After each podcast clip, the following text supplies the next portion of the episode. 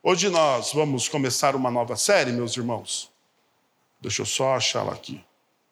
Aí. Nós vamos começar uma nova série intitulada A Felicidade Não Se Espera.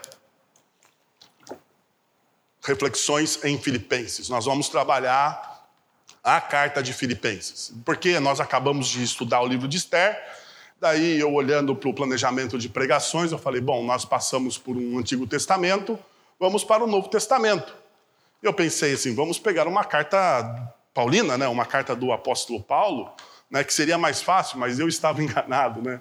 Então, a gente vai ter umas boas semanas aí pela frente estudando o livro de, de Filipenses. Né? E a gente vai trabalhar a felicidade. Por quê? Porque é uma marca da carta, né? Paulo vai repetir várias vezes a palavra ah, sobre alegria, felicidade dentro da carta aos Filipenses. Porém, eu gostaria de contextualizar vocês com o que a nossa sociedade pensa a respeito de felicidade, né?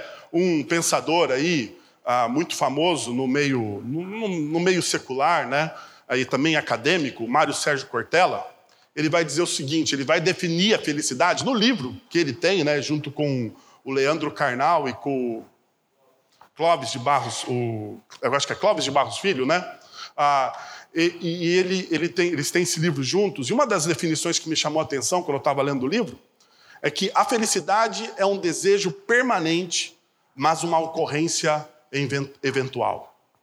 Ele vai dizer assim: ó, para mim, no, na, na, no, no, que tange ele, né, na discussão sobre felicidade, ele vai dizer: olha, a felicidade para mim, o que eu entendo de felicidade, a felicidade é um desejo permanente, mas uma ocorrência eventual. E a pergunta que eu levanto, né, quando eu olho essa afirmação é: qual o problema dela? Qual é o problema que está por trás dessa afirmação? Primeiro, se a felicidade é um desejo permanente na nossa sociedade ou na nossa cultura secular, Vamos, vamos empreender todos os esforços para conseguirmos realizá-las. Ela é um desejo permanente. Né? E a gente percebe mesmo, dentro da nossa cultura secular, há o marketing, a televisão e tudo aquilo que nós consumimos secularmente diz: para, ser, para você precisa ser feliz. Você precisa, né, empreender, colocar a sua vida, né, os seus esforços nessa, nessa busca infindável, incansável, né, insaciável de felicidade. E aqui está o problema da afirmação do Mário Sérgio Cortella. A felicidade é um desejo permanente. Se ela é permanente, ela é insaciável. Você não consegue satisfazer a felicidade do prisma do Mário Sérgio, no, no, da, do ponto de vista que o Mário Sérgio Cortella não coloca. Uma outra coisa é que se a felicidade então passa a ser insaciável, ela se torna em si uma espiral do desespero. Por quê? Porque você não consegue, você tenta, tenta, tenta, tenta, mas nunca está bom. Eu não sei se você convive com uma pessoa que nunca está bom. Nunca está bom. Eu tenho esse defeito, eu vou confessar para vocês, eu tenho esse defeito, eu sou um pouco perfeccionista nas minhas coisas, né? E parece que nunca está bom. E é um desespero, porque nunca está bom, é? você sempre está refém dos detalhes. A pessoa que é perfeccionista, ela sempre está refém do quê? Dos detalhes. Pode estar tá tudo assim ah, harmonicamente legal, mas você olha um detalhe, você vê ali aonde aquela vírgula, aquela sujeira que ninguém viu, você vê aquilo te incomoda a, ao ponto de você perder o sono por isso. Você perde o sono, você fica, você fica com aquilo na cabeça e aquilo vira um desespero, um desespero. Né? E essa busca insaciável por felicidade dentro da nossa cultura secular, né? do ponto de vista do Mário Sérgio Cortella, ela é, ela é permanente, por ser impermanente, ela transforma-se em uma espiral do desespero, porque nunca está bom, nunca está bom. Você precisa sempre de um pouco mais de felicidade, sempre um pouco mais de uma dose de felicidade. E aí a gente então entende que se a, que na segunda parte, principalmente da, da afirmação dela, né? Olha, ela nunca tá, ela, ela é insaciável porque ela é um desejo permanente, mas a ocorrência dela é eventual. Ou seja, durante a sua vida, você terá simplesmente um pouco dela. E daí, meus irmãos, isso se torna decepcionante. Não é? Porque, poxa, você pensa em uma vida inteira, inteira, né? E nunca você fica satisfeito, nunca você fica completo, nunca você acha que aquilo já está pleno em você. Você fala assim, bom, se ela é permanente e a ocorrência dela é eventual, isso vai me criar uma decepção, porque serão poucos os momentos de felicidade na minha vida. Por quê? Porque você não consegue retê-la nas suas mãos. E isso, e essa decepção, pode desencadear um processo de depressão. Um processo de depressão. Não é à toa que a, a, na nossa cultura, né, na nossa sociedade, a sociedade pós-moderna é a sociedade que mais consome remédios para a depressão. Existem estimativas da Organização Mundial da Saúde que na, na sociedade brasileira, jovens, jovens, adolescentes, na verdade, a partir dos 15 anos já tomam antidepressivos. Porque nunca está bom. Porque nunca está bom. Porque é um desejo insaciável. E se é um desejo insaciável e nunca está bom, né, isso vai levar você ao quê? a um momento de depressão. Então, deixa eu falar para vocês qual que vai ser a minha tese durante a nossa caminhada inteira de Efésios, a nossa caminhada de Efésios, não, de Filipenses, desculpa, de Filipenses. Qual vai ser a nossa caminhada inteira de Filipenses? A felicidade é o desenvolvimento da maturidade cristã. Dentro da espiritualidade bíblica, a felicidade não é um momento, é um desenvolvimento, é o desenvolvimento do quê? Da maturidade cristã durante a nossa caminhada, a nossa jornada. Ela é experimentada ao longo prazo. É um experimento de longo prazo. Não é, você não trabalha a felicidade dentro da espiritualidade cristã como pequenos momentos, mas você trabalha a, a felicidade dentro da espiritualidade cristã como uma experiência a longo prazo. E ela é construída através da fidelidade. Ou seja, se você deseja encontrar felicidade, você precisa construir a sua felicidade através do quê? Da fidelidade.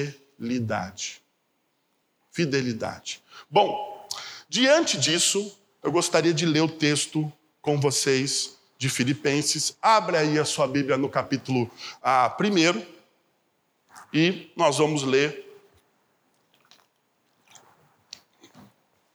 o versículo 1 e o versículo 2, para começar a encontrar a felicidade aqui.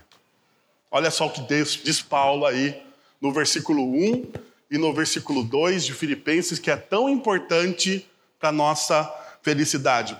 Paulo e Timóteo, servos de Cristo Jesus, a todos os santos em Cristo Jesus, em todos ah, que estão em Filipos, como os bispos e diáconos a, a vocês graça e paz da parte de Deus, nosso Pai, e do Senhor Jesus Cristo.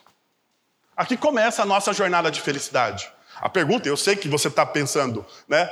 Da onde vai sair, o que, que vai sair daí? Mas fique calma, não se turbe o vosso coração, eu vou te explicar logo, logo. Primeiro, mas antes da gente explicar isso, deixa eu te dar um contexto da carta de Filipos. Deixa eu te mostrar um pouco como que é a cidade, melhor dizendo, a cidade de Filipos. A gente precisa entender, para a gente entender a, o que Paulo está dizendo, eu preciso, no mínimo, entender a cultura, a primeira dessa carta, a cultura para quem ele escreveu, a primeira, a primeira pessoa que ouviu, que leu essa carta. Então, olha só. Filipos era uma cidade importante do Império Romano, considerada por seus admiradores como a pequena Roma. Filipos ela tinha esse, esse apelido, Pequena Roma, porque tudo nela também era extraordinário, como era na capital romana. Como a capital Roma, tudo era extraordinário. Então, Filipos ela tinha essa característica. Filipos tinha uma localização estratégica, pois era a porta de entrada para a Europa. daqueles que vinham da Ásia. Então era uma porta de entrada, então era um grande ah, caminho né, de comércio.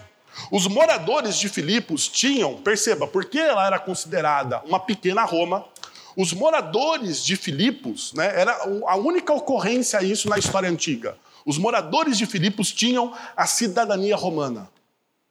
Ou seja, por este motivo eles não pagavam né, os mesmos impostos que as outras cidades. Eles pagavam menos impostos porque eles tinham a, cidade, a cidadania da capital. E estavam livres do quê? Do serviço militar. A arquitetura da cidade, assim como o seu projeto urbanístico, possuíam a mesma competência e beleza que a capital Roma. Era uma cidade orgulhosa. E grave isso. Grave isso. É uma cidade orgulhosa. E por último, em Filipos usava-se o latim como sua língua oficial. Olha só. Diferente do restante do império. Pois essa era a língua dos sábios, o latim era a língua dos sábios, dos entendidos, dos cultos, dos, orgulho, or, dos orgulhosos, dos filósofos. Qual que era a marca da cultura de Filipos? A cultura do orgulho. Nós somos melhores e diferentes de que todo o resto do império. Nós somos melhores e diferentes do que tudo que está à nossa volta, porque afinal de contas nós moramos em Filipos, a pequena Roma, a pequena cidade, a pequena Roma, aquilo que brilha, a cidade que é a porta para a Europa. Olha só que interessante.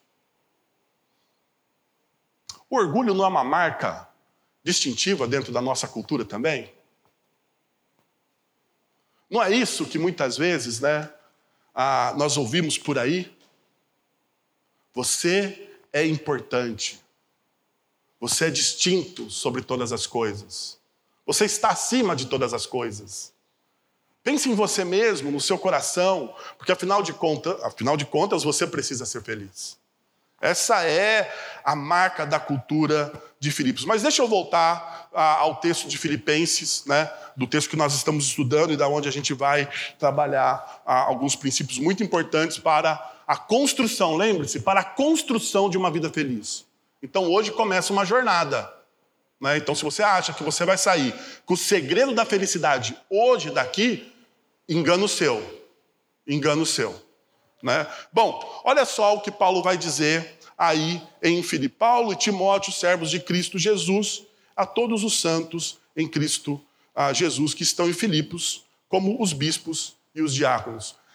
Eu não sei se vocês estão familiarizados com todas as cartas do apóstolo Paulo.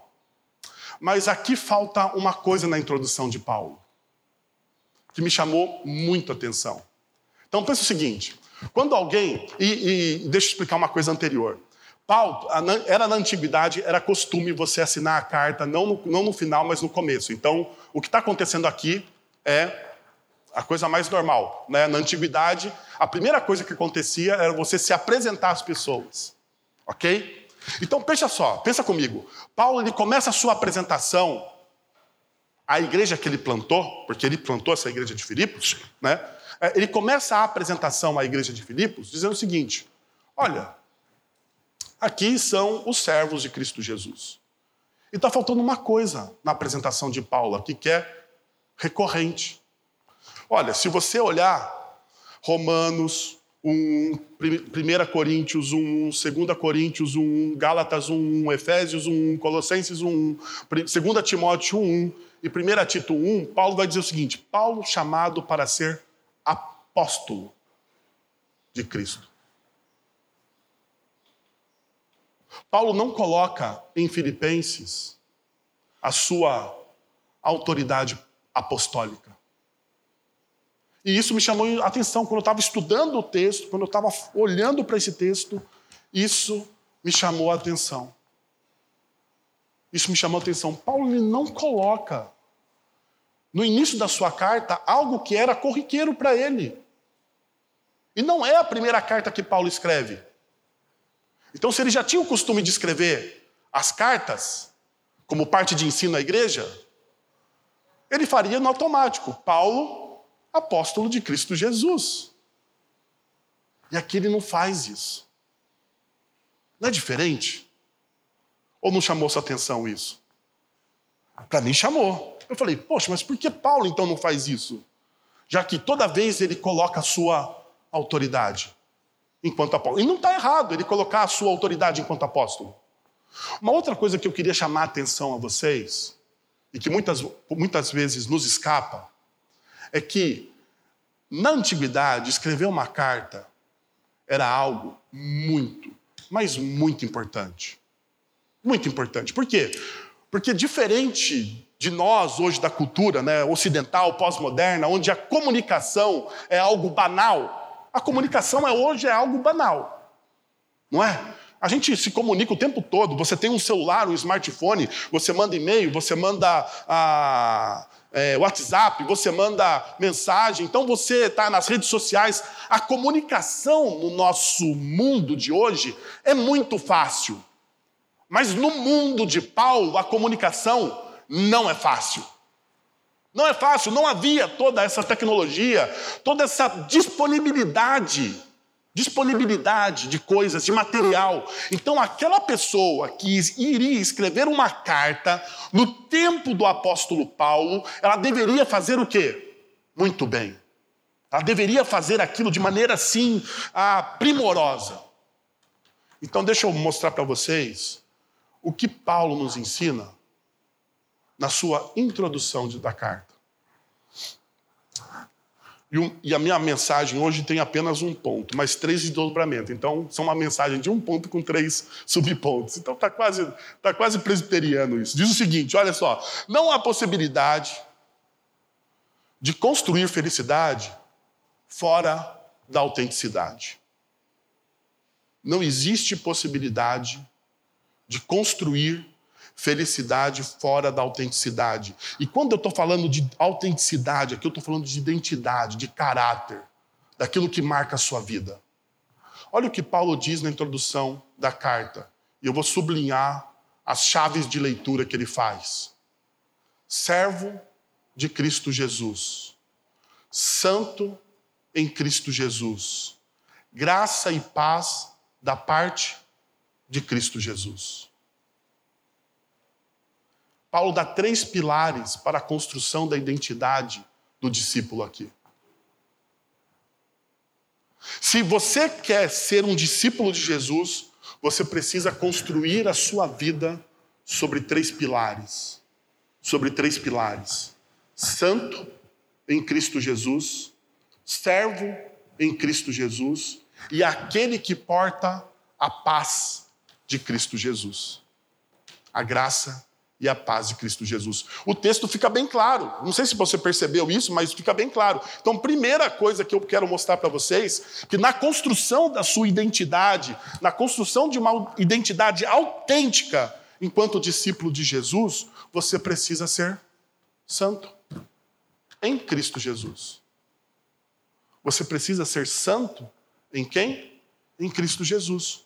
Veja só o que diz a palavra santo, né? porque muitas vezes nós, ah, nós, nós menosprezamos essa palavra por tanto falar dela. Né? Paulo está dizendo aqui para todos aqueles que estão ah, em Filipos: vocês são os santos de Cristo Jesus, né? E o que, que se refere isso? Se refere a alguém separado das distorções da cultura secular e de sua moralidade líquida.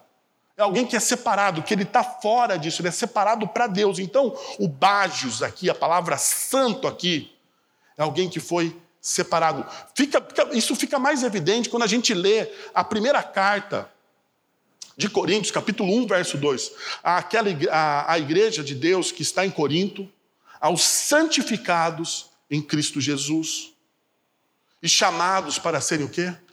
Santos. Isso é algo que eu e você temos. Nós somos chamados para ser santos. Eu sei, talvez dentro da nossa cultura e da nossa espiritualidade, isso parece um negócio meio esquisito, né? A gente fala assim: você é chamado para ser santo. Principalmente, principalmente porque dentro da cultura evangélica brasileira, da subcultura evangélica brasileira, santo né, é aquela pessoa né, que é, é meio esquisita. Você tem até medo da pessoa, né, porque ela não, parece que ela não vive na realidade de fato. Mas não é isso que a Bíblia nos ensina de quem são santos. Aqueles que são santos, eles estão conectados ao dia a dia, vivendo de maneira diferenciada dentro da própria cultura. O que Paulo está afirmando aqui é que não existe uma opção de você ser santo ou não ser santo. Eu não sei se isso é claro para vocês, porque para mim, às vezes, eu acho que não está claro para alguns discípulos de Jesus isso. Não existe para você a opção de você não ser santo. Não existe a opção de você não ser santo. Porque o texto é claro, todos nós somos chamados ao quê? A sermos santos. Se, se todos nós somos chamados à santidade, então não existe essa opção, porque a ideia de chamado aqui é a ideia de convocado. Você foi chamado, você foi convocado, você foi alistado para isso. Mas parece que na nossa vivência a gente transforma isso numa opção. Né? A gente transforma isso numa opção. A gente transforma isso numa opção como? Como que a gente transforma isso numa opção? Quando nós menosprezamos a sabedoria da palavra de Deus no nosso dia a dia. Quando nós achamos que a palavra de Deus ela não tem vínculos com a realidade com que a gente está inserido. E a gente transforma então a palavra de Deus em algo etéreo, em algo que está ali, ó, que funciona só de domingo. De domingo a palavra de Deus funciona. De domingo eu venho na igreja, ouço umas palavras, me emociono com o órgão, porque afinal de contas o órgão toca fundo no nosso coração, e daí a gente acha que Deus só está aqui dentro. E está um erro aqui, aqui está um erro, por quê? Porque você é chamado para ser santo todos os dias, isso fica muito mais evidente e real quando você olha, por exemplo, o Evangelho de João, capítulo 17, Jesus falando, a partir do verso 17 santificada, santificados na verdade, a tua palavra é a verdade. Olha só que Jesus está dizendo aqui: olha, vocês, os discípulos, estão sendo santificados, estão sendo transformados, estão sendo moldados. Aonde? Na palavra de Deus. É aqui que é a, a realidade. E você precisa se lembrar que quando você está lendo João, você está lendo João a partir do prisma do evangelista, que diz o seguinte: que a palavra de, que a palavra de Deus é o próprio Jesus. Então, olha só, santificados na verdade, a tua palavra é verdade. Assim como me enviaste ao mundo, olha o que Jesus está dizendo aqui. Não, vocês não estão ah, de, uma, de uma forma ah, etérea, distante. Não, vocês também estão sendo enviados ao mundo. Assim como você me enviaste ao mundo, eu os envio ao mundo. Em favor deles eu me santifico. Em favor deles eu cumpro a sua palavra. É o que Jesus está dizendo aqui. E daí ele vai dizer, para que também eles sejam o quê? Santificados pela verdade.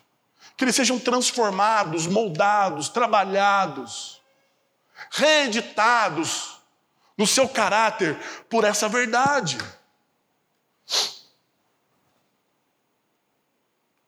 O apelo de Paulo aqui aos Filipenses, no começo da sua carta, é mostrando para eles: vocês são santos, vocês foram ah, transformados por essa palavra.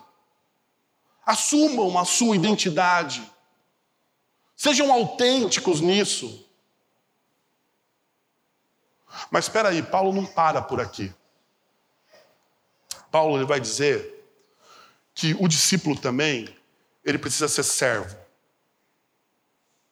E quando a gente falar em servo, a gente precisa lembrar da própria história do apóstolo Paulo com a igreja de Filipos. Né?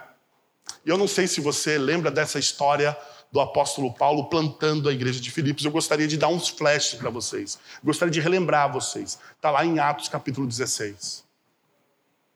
Atos capítulo 16. Perceba o seguinte: Atos capítulo 16, como é que Paulo começa plantando essa igreja? De modo voluntário ou involuntário? Paulo tinha alguma alguma assim desejo, não, eu quero ir para Filipos, porque afinal de contas, Filipos é a pequena Roma, é uma cidade muito legal e lá daria uma boa e uma ótima igreja. Será que é isso que Paulo está pensando? Pelo que você lê no texto de Atos, não. Olha só o que o Atos diz para nós, lá no verso 6. Paulo e seus companheiros viajaram pela região de, da Frígia e da Galácia, sendo, tendo sido impedidos, perceba, pelo Espírito Santo, de pregar a palavra na província da Ásia. Quando chegaram à fronteira de Mísia, tentaram entrar em Bitínia, mas o Espírito de Jesus, mas o Espírito de Jesus os impediu. Então, contornaram a Mísia e, e desceram a Troade. Durante a noite, Paulo teve uma visão, na qual um homem na Macedônia estava em pé e lhe suplicava: passe a Macedônia e ajuda-nos. Então perceba, para você ser servo, para você ser servo, você precisa abrir mão das suas vontades a vontade de Paulo não era ir para além da Macedônia. A estratégia de Paulo era outra. E por que não Filipos? Você pode me dizer por que não Filipos? Uma única coisa. Filipos não tinha uma sinagoga judaica. Sabia disso? Filipos não tinha uma sinagoga judaica. Pode perceber que a maioria das estratégias de Paulo, nas suas viagens missionárias, quando ele chegava em algum lugar, a primeira coisa que ele fazia era o quê? Aonde tem judeu? Para que eu possa pregar o evangelho de Jesus através do Antigo Testamento, anunciando que o Jesus que veio é o Cristo. E quando eles entendiam né, que Jesus era o Cristo, ele começava o quê? Uma nova igreja naquele lugar. Era essa a estratégia, primária do apóstolo Paulo. Mas em Filipos não tinha isso. Não tinha isso. Mas perceba então o que, que Deus faz na vida dele. Deus vai dizendo para ele: Você vai para onde eu quero. Você vai para onde eu quero. E aqui está uma das características da identidade do servo. Se a identidade do santo é aquele que está separado, aquele que é santificado pela palavra, a identidade do servo está firmada na sua vontade. Na vontade não do servo, mas do Senhor. Do Senhor dele. Porque quando Paulo diz, olha, eu e Timóteo, servos de Cristo Jesus, ele estava usando a palavra doulos, ele está falando, eu sou escravo. Eu não tenho as minhas vontades. Eu não tenho as minhas vontades, as minhas vontades são as vontades do meu Senhor. As minhas vontades são as vontades do meu Deus. Agora, para um pouco aqui. O que, que nós estamos ouvindo, muitas vezes, dentro do meio evangélico brasileiro? Que Deus precisa realizar a minha vontade. Olha só que beleza. Você ora para que Deus faça o quê? A sua vontade. Não é assim que você ora? Senhor, eu preciso que isso fique melhor, eu preciso que aquilo seja melhor, eu preciso que tal coisa, eu preciso de tal coisa, eu preciso que o Senhor me ajude a realizar a minha vontade. Essa é a nossa oração. Isso é o que nós oramos muitas vezes. Mas perceba, Deus vai cerceando Paulo aqui, vai dizendo: olha, você não vai, você não vai, você não vai, você não vai, você vai para onde eu quero. Agora deixa eu te perguntar para você. Você está disposto, você tem disposição no seu coração de abrir mão dos seus projetos, planos e vontades para servir e para ser guiado por esse Deus? Você fez um projeto, você fez algo que você achou assim fantástico. E se Deus disser não para você com esse projeto? O que, que você faz com ele? A identidade do servo está marcada por isso, a coragem de abrir mão da sua vontade pela vontade do seu Senhor. Por isso que Paulo vai dizer para a igreja: vocês são santos, mas nós somos servos. vocês são santos, escolhidos, amados, cuidados por Deus, vocês são separados por Deus, mas vocês também são servos. Santidade e, ser, e serviço caminham juntos. E olha só, o texto não para ali, né? Quando Paulo chega em Filipos, ele se depara com uma realidade que não estava tão acostumado. Não encontra nenhuma sinagoga. E para fazer contato com as pessoas, o que, que ele faz? O que, que ele faz? Ele vai encontrar um lugar de oração, diz o texto de Atos, capítulo 16, do verso 14 ao verso 34. Ele vai encontrar um lugar de oração. Então, o que, que isso significa? Significa que na antiguidade, quando não havia uma sinagoga, culturalmente os judeus iam para a beira do rio para adorar juntos. Então, quando Paulo, quando o texto de Atos nos, nos informa, olha, ele está indo para um lugar de oração, ele está pensando assim: bom, deixa eu ir no único lugar que talvez aqui eu encontre alguém que eu consiga falar sobre o Evangelho. E perceba, isso acontece. Ele encontra com quem? Ele encontra com Lídia. E ao encontrar com Lídia, ele fala do Evangelho, e o texto é bem claro: o Senhor abriu o coração de Lídia para receber o Evangelho de Cristo Jesus. E daí, quando Lídia recebe o Evangelho, o que, que acontece? Ela e a casa dela são transformadas. Olha que interessante. Transformação. E ela fala assim: não, Paulo, vamos lá para casa, porque a gente precisa ampliar esse negócio, nós precisamos continuar trabalhando. E Paulo então começa a pregar. Enquanto Paulo prega, ah, alguns dias depois, ele encontra com uma menina. E essa menina aí está possuída por um espírito maligno que provavelmente dava adivinhações sobre o futuro. E nós podemos encontrar isso a partir do verso 18 do texto de Atos 16. Aquela menina possuída por, por um espírito maligno, ela era fonte de lucro. Para quem? Para os seus senhores, para os seus donos. Ela era uma escrava. E daí Paulo faz o quê? Paulo vai lá e expulsa o demônio. Ele expulsa o demônio e acaba com, com a fonte de lucro daqueles homens corruptos. o que, que acontece com Paulo? Ele é preso por isso. Mas pensa, pensa comigo. Paulo está disposto a fazer justiça apesar, apesar do fato de perder, mesmo que lhe custe o quê? A sua liberdade. Olha o que Paulo faz. Paulo vai lá, liberta uma mulher que era fonte de lucro para os seus senhores. Paulo fez algo bom? Você vai dizer para mim que fez. Paulo fez algo maravilhoso. A questão então é, mas o que lhe custou? Exercer justiça, muitas vezes, meus irmãos e minhas irmãs, custa para a gente algo. Exercer justiça, trazer libertação às pessoas, vai nos custar alguma coisa. E daí a gente caminha mais um pouco no texto e a gente vai perceber que Paulo ele é preso, açoitado. Por quê? Porque aqueles senhores, os donos daquela escrava, eles pegam Paulo e levam Paulo e Silas até as autoridades da cidade. E então eles são açoitados, vão para a prisão. E daí a pergunta é: o que, que Paulo faz na prisão? Paulo ele para, ele fica bravo, porque afinal de contas, veja só, ele foi para Filipos para quê? Quem mandou Paulo ir a Filipos?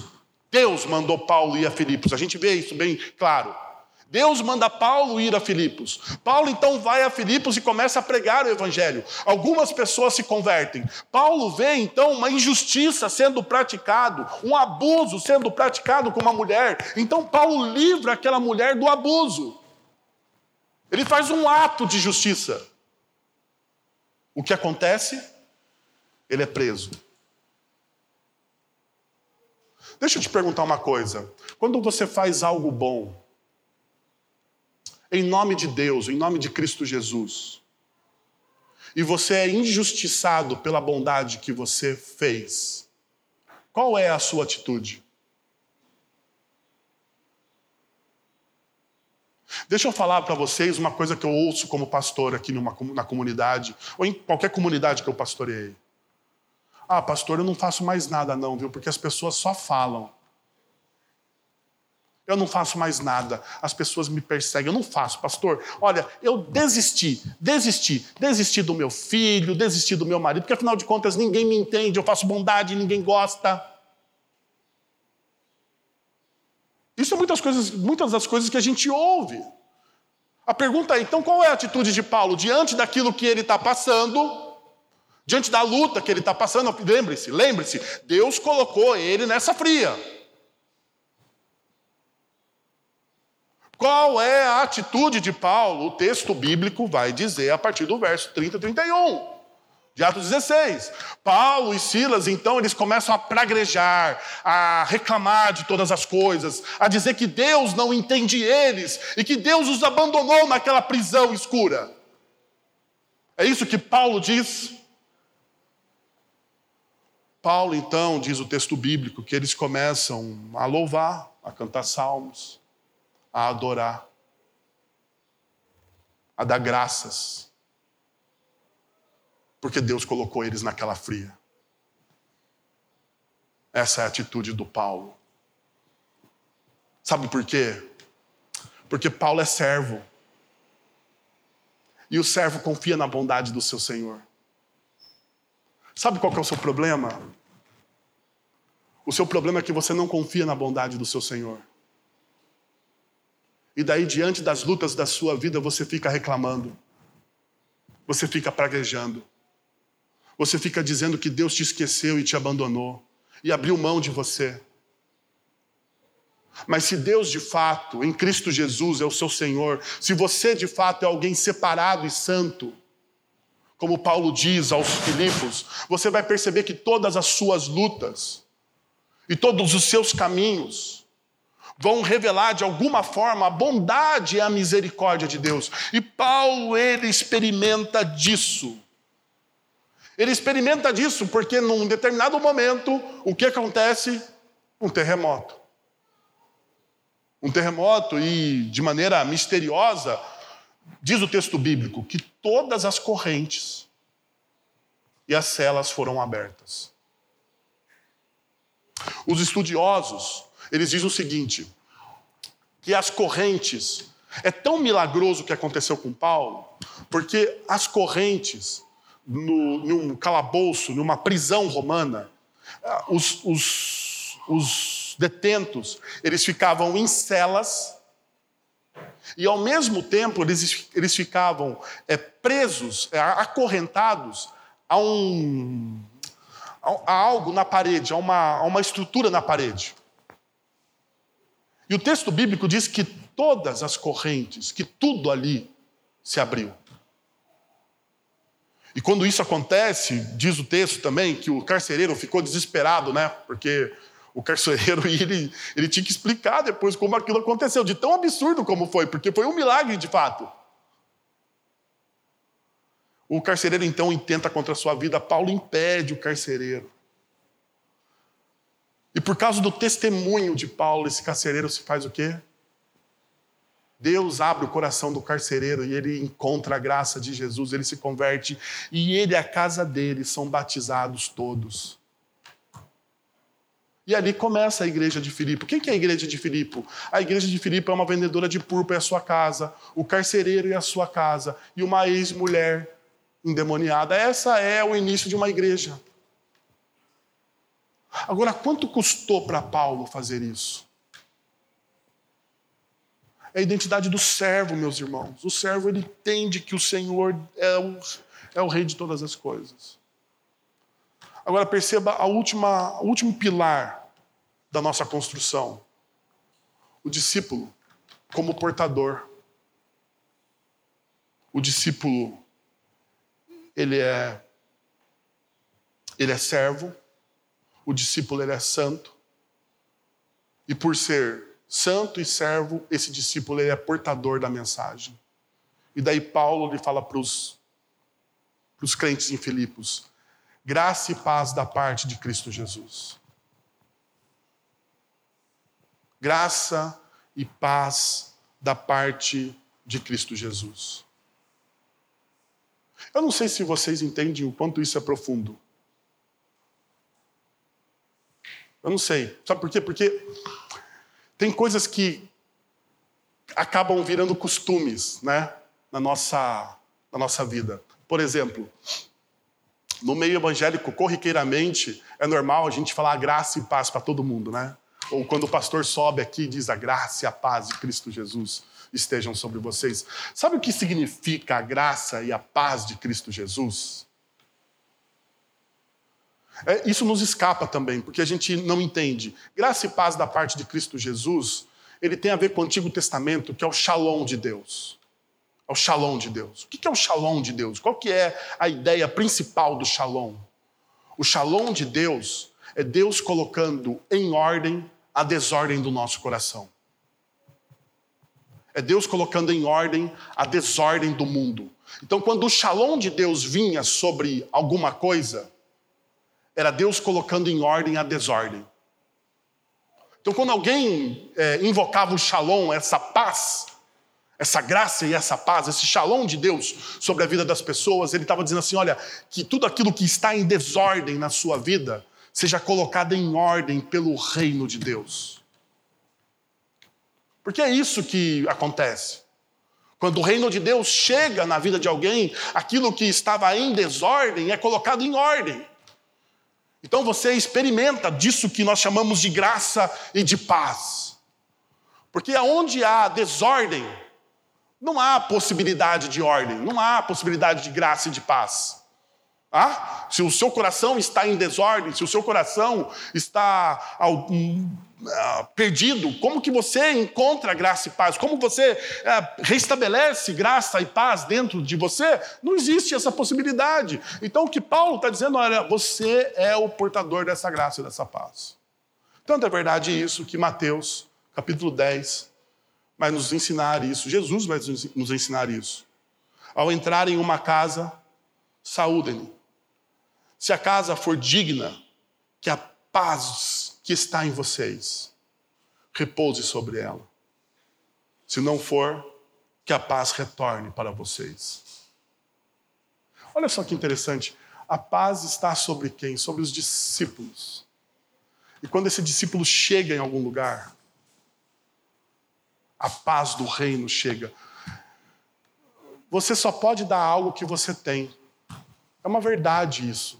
Eu não vou me cansar de dizer isso para vocês. Você só pode dar algo que você tem. Se você não tem a graça e a paz, você não pode distribuir graça e paz. E tem gente que só distribui desordem. Não é verdade? Tem gente que só distribui desordem.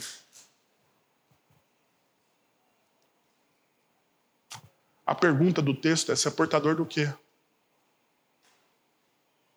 Paulo ele poderia dizer para os seus discípulos em Filipos: graça e paz da parte de Cristo Jesus. Que o shalom de Deus que traz toda a ordem, a desordem que vocês estão enfrentando. Que o shalom de Deus que traz significado, que ressignifica a luta de vocês. Tome conta de vocês agora. Paulo poderia dizer isso para eles. A pergunta que fica é se você pode dizer isso para as pessoas que estão ao seu lado. Se você pode dizer. Então, deixa eu te convidar a três movimentos. Na verdade, há um movimento que também subdivide em dois. Olha só.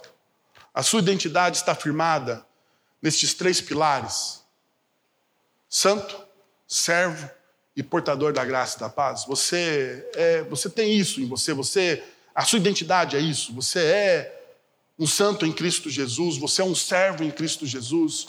Você distribui a paz de Cristo Jesus. A graça e a paz de Cristo Jesus. Olha só, Se você chegar ao final desse momento e disser, não faço isso, eu quero convidar você ao arrependimento.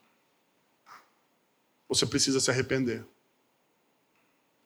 e recomeçar de onde você caiu. Se você se você tem a consciência e você diz, Bom, ok, eu, eu sou assim. Eu queria te pedir uma coisa como pastor dessa igreja. Engaje-se na missão dessa igreja. Engaje-se então. Se você já é um santo, se você já é um servo, você precisa exercer isso, distribuindo graça e paz. Como? Engajando-se naquilo que Deus está fazendo na cidade, através da comunidade local. Vamos orar?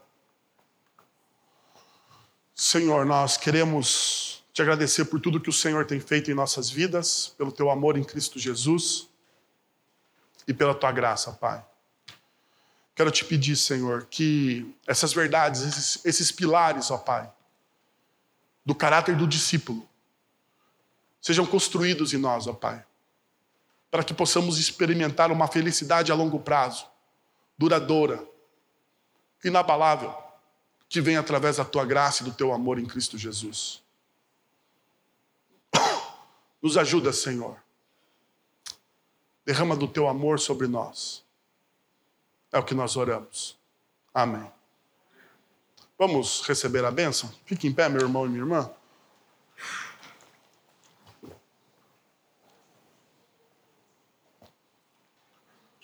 Agora, irmãos, que a graça de nosso Senhor e Salvador Jesus Cristo, o amor de nosso Deus e Pai, o consolo, o conselho, o poder e a ação do Santo Espírito de Deus estejam sobre vocês agora e pelos séculos dos séculos. Amém.